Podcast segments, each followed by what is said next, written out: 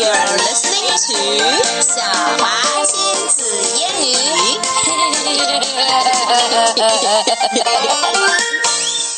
okay, Emma. Okay. Here we are again telling a story. What story is it called? Harry the Dirty Dog. 呃，我们来看看这个 呃封面，the cover features two dogs，前面有一只白黑狗，后面有一只黑白狗。好吧，OK，这是一个还挺有名的故事，叫做《好脏好脏的哈利》。All right，and so let's read it. Harry the Dirty Dog by Gene Zion. Probably that's the name. Pictures by Margaret Bloy Graham and published by Harper Festival. Okay. Harry was a white dog with black spots who liked everything except getting a bath. So one day, when he heard the water running in the tub, he took the scrubbing brush. Harry 特别特别的不喜欢洗澡，所以他一听到哎有人在放水了，他就叼起刷子跑了。刷子，the scrubbing brush，OK，、嗯，and buried it in the backyard。 Oh dear. 哦，把刷子埋在了后院里。Then he ran away from home，居然敢离家出走。He played where they uh, fixed the street and got very dirty. 啊哦，看他在泥塘里面，puddle 里面滚呀滚，滚呀滚。He played at the railroad and got even dirtier. 他又跑到修铁呃铁路那个地方去玩。哦，好多的煤灰。He played tag with other dogs and became dirtier still. He slid down a coal chute. 就是运煤车的那个传送带从上面滑了下来，and got the dirtiest of all. In fact, he changed from a white dog with black spots to a black dog with white spots.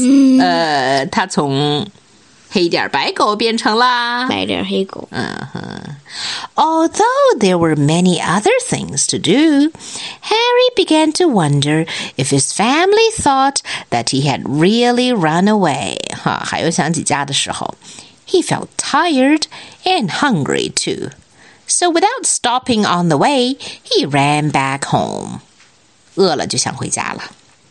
When Harry got to his house, he crawled through the fence and sat looking at the back door. 为什么呢？为什么他不直接进去呢？艾玛 I don't know，害怕他们给他洗澡。 Probably yes. Good thinking. One of the family looked out and said, There's a strange dog in the backyard. By the way, has anyone seen Harry? so, did Harry's family recognize him? No. When Harry heard this, he tried very hard to show them he was Harry. He started to do all his old clever tricks. He flip flopped and he flop flipped. He rolled over and played dead. 还又打滚又装死又翻跟头。He danced and he sang. Do a dog singing. Oh. he did these tricks over and over again, but everyone shook his head and said, Oh no, it couldn't be Harry. Harry gave up and walked slowly toward the gate. But suddenly, he stopped. 你觉得 Harry 想到了什么呢？洗澡。 he ran to the corner of the garden and started to dig furiously. Dig for what? The brush. Soon he jumped away from the hole, barking short, happy barks. Ruff, ruff. He'd found the scrubbing brush, and carrying it in his mouth, he ran into the house. 他把刷子叼在嘴里，赶快跑进屋里。 Up the stairs he dashed, with the family following close behind. 你觉得这个时候他们的他的家人的心理活动是什么这是什么怪狗把我们的刷子找回来了？ ？I think so. He jumped into the bathtub and sat up begging with a scrubbing brush in his mouth, a trick he certainly had never done before. 为什么？不想洗澡。对。Ah, this little doggy wants a bath, cried the little girl. And her father said, Why don't you and your brother give him one? 呃，他们认出 Harry 了吗 No 还没有。This little doggy, Harry 变成了 this little doggy. Harry's bath was the soapiest one he'd ever had. It worked like magic. As soon as the children started to scrub, they began shouting, Mommy, Daddy, look, look, come quick! It's Harry! It's Harry! It's Harry! They cried. Harry wagged his tail and was very, very happy. Mm. His family combed and brushed him lovingly, and he became once again a white dog with black spots. 最后终于变回来了。It was wonderful to be home. After dinner, Harry fell asleep in his favorite place, a green dotted cushion, happily dreaming of how much fun it had all, it had been getting dirty. Oh, 好吧. He slept so soundly he didn't even feel the scrubbing brush hid, hidden under his pillow. Oh, so he still didn't want to take a bath.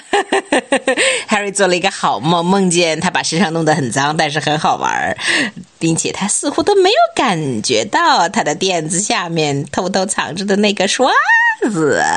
哦，所以狗性难移。Harry still doesn't want a bath. yep. And he was dreaming about not about the bath, but about About getting dirty. exactly. So, Is that a funny story? yeah. What's- well, uh, plus, what kind of dog would like to take a bath? I've never met a dog that likes bath. Really? I've never met a dog who, who likes to get uh, Clean? all soaked soaked wet with soap and bubbles, and someone scr- scrubbing their fur violently. You're probably right. 也可能有很少数的狗喜欢洗澡，but 大部分，including cats, cats are Cats famous. hate water. Yeah, they're famous for hating baths. Yeah. So, what's your favorite part of the story? when at last he dreamed for getting dirty and, And? the brush under his pillow. Yeah, me too. 这也是我最喜欢的 part. And so, That's all for today. goodbye. Goodbye.